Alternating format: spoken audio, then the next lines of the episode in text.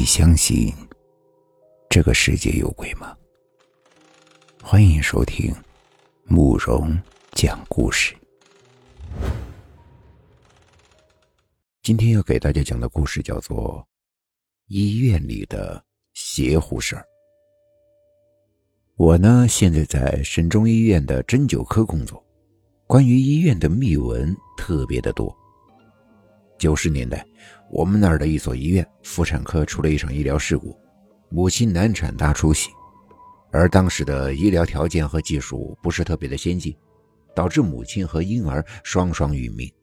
然后，当时的院长和主治医师因为这件事情承受了很大的压力，老院长提前内退，而主治医师也被调离了工作岗位，进入到后勤部门工作。参与那台手术的医生护士。每天晚上都会做噩梦，厄运连连。尤其是晚上，在那间手术室里，总会看到有人影在走廊里来回的走动。还有一个地点是太平间附近，有的时候还会看到一个女子在太平间的附近的那棵桑树上抱着孩子梳头。后来又过了两年的时间，当时的主治医师被调回科室。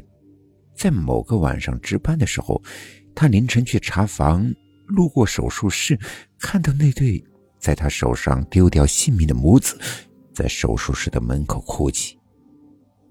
他当时就吓疯了。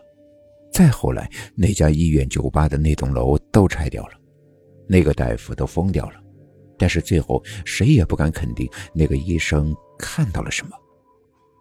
这一切也许是真的，也许呢？只是个传闻，而最近，这个传闻啊，又开始疯了一样的传开了。哎，你们有没有听过那个传闻呀？哎呦，别在医院里说这件事儿，好恐怖呀！这有什么呀？当初的医院都拆掉重建了。刘丽丽是医院的女护士，现在呢正在实习阶段。这小姑娘呀，对一切都好奇的很。特别是医院里的这些传闻。只见他嘿嘿一笑，对几个女护士说道：“哎，今天晚上我值班，反正晚上闲着也是闲着，要不我们玩通灵游戏，把当初的那对母子给召唤出来。”胡来！这可是医院！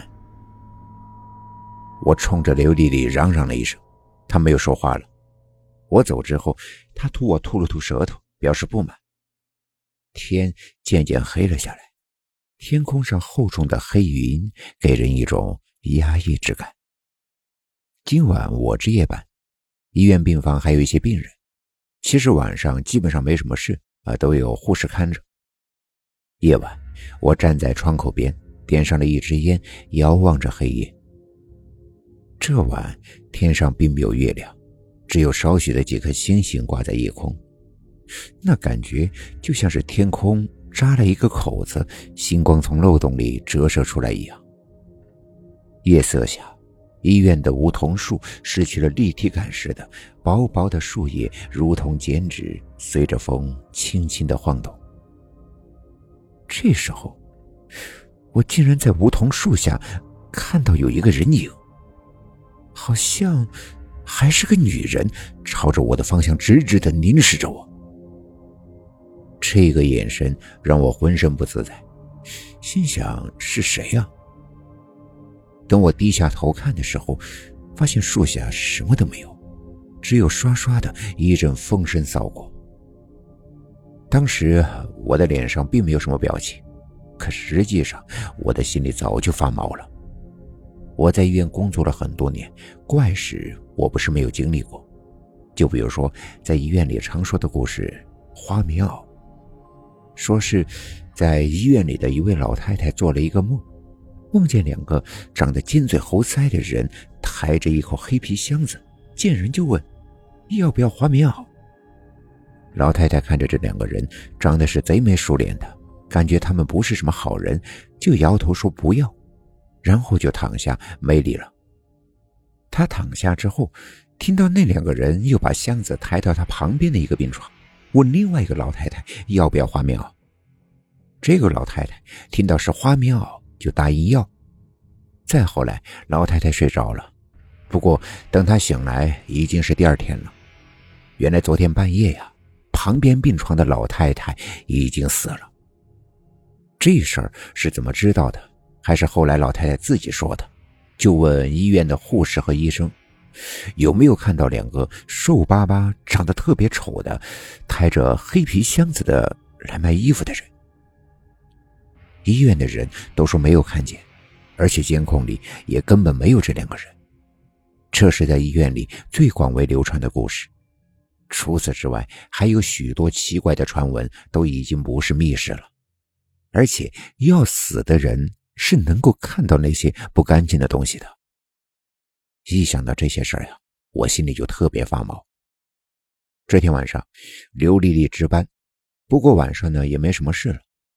要说这姑娘呀，胆子还真大，又提议说玩通灵游戏。不过其他几个护士的胆子很小。这游戏啊也玩不起来。接下来，刘丽丽借故去上厕所，离开了岗位。哼，你们不跟我玩，那我自己玩。刘丽丽早就准备了一个红外线温度仪器，这个设备是专门用来探测灵异的。只要手里拿着红外线温度仪器，就能够探测到周围的温度。当某一个地方温度急剧的下降，说明那个地方。是有灵异存在的。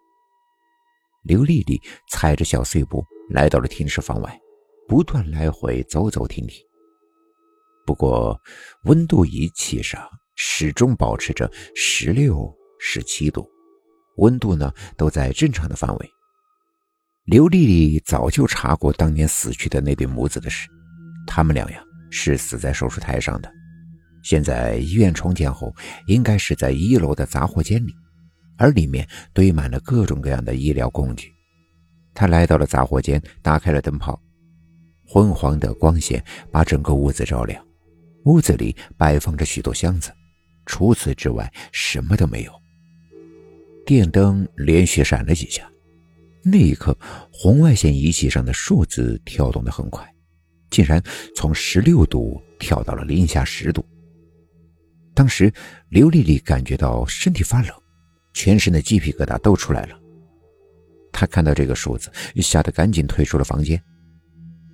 刘丽丽回来之后呀，似乎是吓得不轻，脸色惨白惨白的，也不闹腾了，自己安安静静的坐在位置上，倒头就睡。夜晚，我值夜班过来查询的时候，我还专门去看了看这小姑娘，就怕她真的闹出什么事。好在呢，她没有闹腾。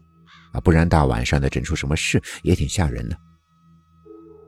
大概三四点钟的时候，有一个病人发病了，需要输液，不过液体在库房。因为呢今天是我值班，所以我喊上刘丽丽去了库房。当晚我们从库房拿完东西后，就准备坐电梯。这个时候进来了一个小孩，几岁的模样。我当时还心想，这大半夜的怎么会有小孩呢？应该是某个病人的家属，就没有多想。就在我们准备出门的时候，小男孩说话了：“这姐姐身上怎么还背着一个人？不累吗？”刘丽丽当时就吓得崩溃了，而我也吓得脸都白了。等我们回头一看，小孩消失不见了。这次以后。刘丽丽生了一场大病，看医生都不见好。直到后来，我和刘丽丽在库房的门口给当初那对死去的母子烧了烧纸，她的病也好了。这件事儿才算是了结了。